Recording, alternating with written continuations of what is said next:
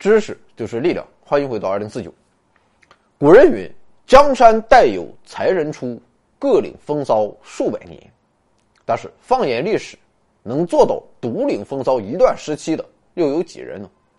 不过在数学界中，有这样一位大神，就影响了整个二十世纪的数学历史进程。他便是大卫·希尔伯特。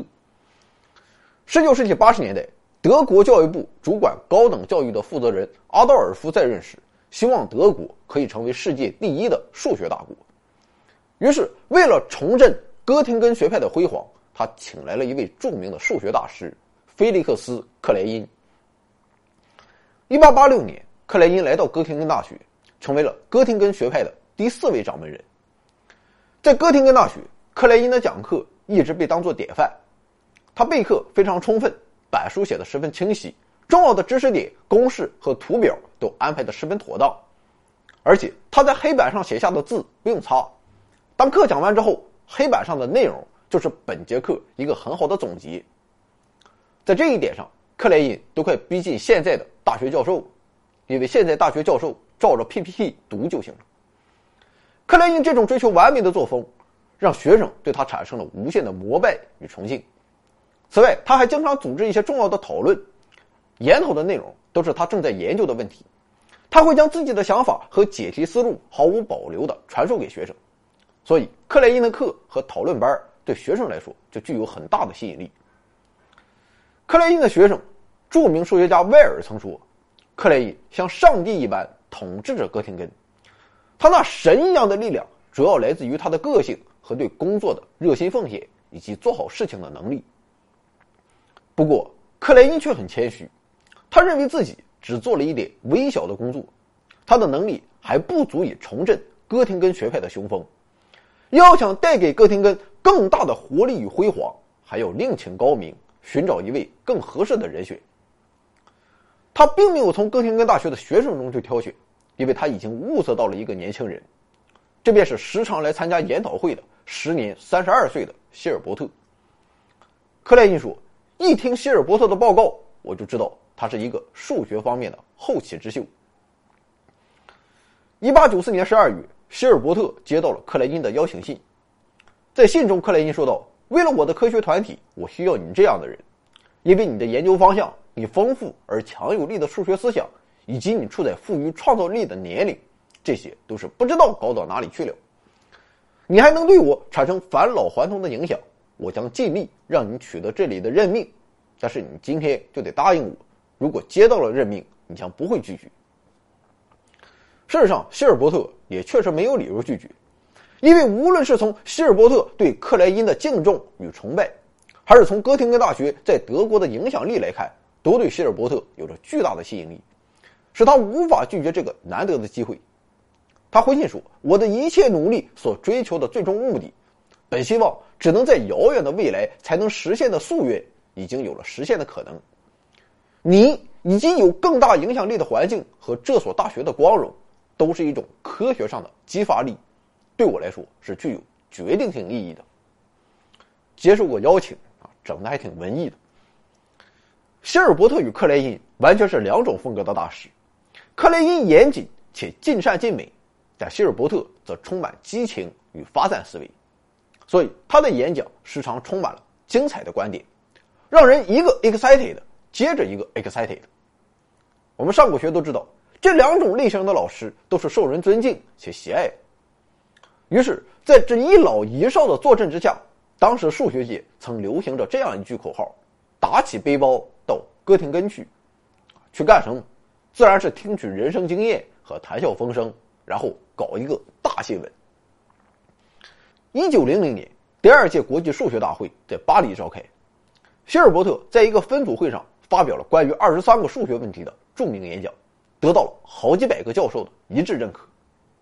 这个演讲是他经过很长时间精心准备的，并吸收了好友明可夫斯基的建议。希尔伯特提出，科学在每个时代都有自己的问题。而这些问题的解决对于科学发展具有深远意义。正是在这一想法的驱动下，才有了这二十三个问题的提出。这些问题中，前六个是关于数学基础的，第七到十二个与数论有关，第十三到十九个涉及几何基础，剩下的则是其他问题。希尔伯特希望二十世纪的数学家们能够研究和解决这些问题，推动数学的进一步发展。事实证明，这二十三个问题的确成为了二十世纪数学发展的一张航图，同时，它也大大提升了希尔伯特的知名度与影响力，使他成为世界数学界的领袖人物。现在一个多世纪过去了，二十三个问题中的大部分已经得到解决，有少数还没有解决。其中第八个问题由黎曼猜想、哥德巴赫猜想和孪生素数猜想组成，至今也没有完全解决。可以想见，在解决之前，仍会有一代又一代的不信邪的数学家们为此前仆后继。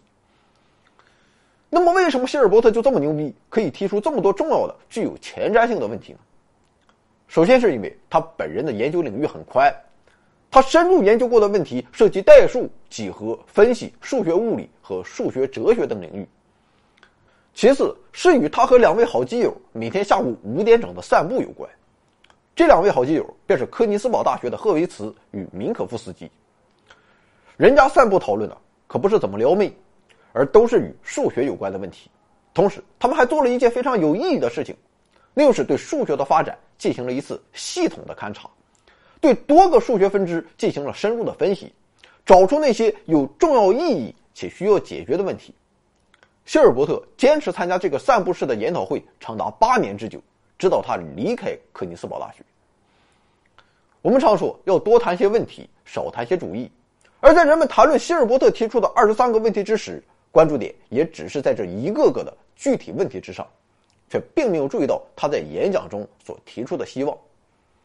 希尔伯特说：“我们当中有谁不想解开未来的帷幕，看一看在今后的世纪里，我们这门学科发展的前景和奥秘呢？”我们下一代的主要数学思想将追求什么样的特殊目标？在广阔而丰富的数学思想领域，新世纪将会带来什么样的新方法和新成果？历史教导我们，科学的发展具有连续性，每个时代都有它自己的问题。这些问题后来或者得以解决，或者因为无所裨益而被抛弃到一边，并代之以新的问题。因为一个伟大时代的结束，不仅促使我们追溯过去，而且把我们的思想。引向那未知的未来。在演讲的最后，希尔伯特说道：“数学的有机统一是这门科学固有的特点，因为它是一切精确自然科学知识的基础。为了圆满实现这个崇高的目标，愿新世纪带给数学以天才的大师和大批热情至诚的弟子。”可见，希尔伯特提出了数学发展的两个要素：首先是要有大师，他们志向高远，眼界开阔。业务能力超强，其次要有大批热情的弟子，或直接或间接的追随大师去奋斗。其实何止是数学，任何领域又何尝不是如此？那么我们现在是身处一个大师云集和热情高涨的年代吗？我并不保持乐观，至少除了研究商业模式这一领域之外，在其他领域中，我们还没有看到绝顶的大师和疯狂偏执的弟子。看到今天这期题目的时候，你以为我们要说一下希尔伯特的二十三个问题，但其实这些问题我们一个也不懂，但他的这番话却发人深思。所以我无数次的说，我们是个娱乐节目。一九三一年，希特勒与纳粹开始执掌德国，一大批优秀的犹太裔科学家纷纷逃离德国，离开了哥廷根。希尔伯特亲眼目睹了克莱因和自己铸就的哥廷根学派的辉煌随风而去。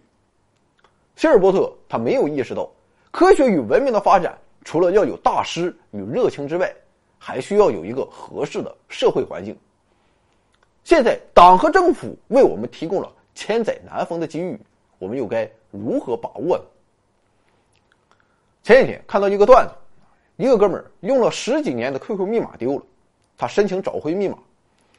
申诉的时候有个密保问题是：你的梦想是什么？他填了钱，错误。又填了房子，还是错误；又填了车、工作，全都错误。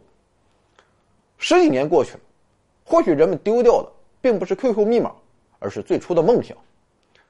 当初的愿望实现了吗？事到如今只好祭奠吗？任岁月风干，理想再也找不回真的我。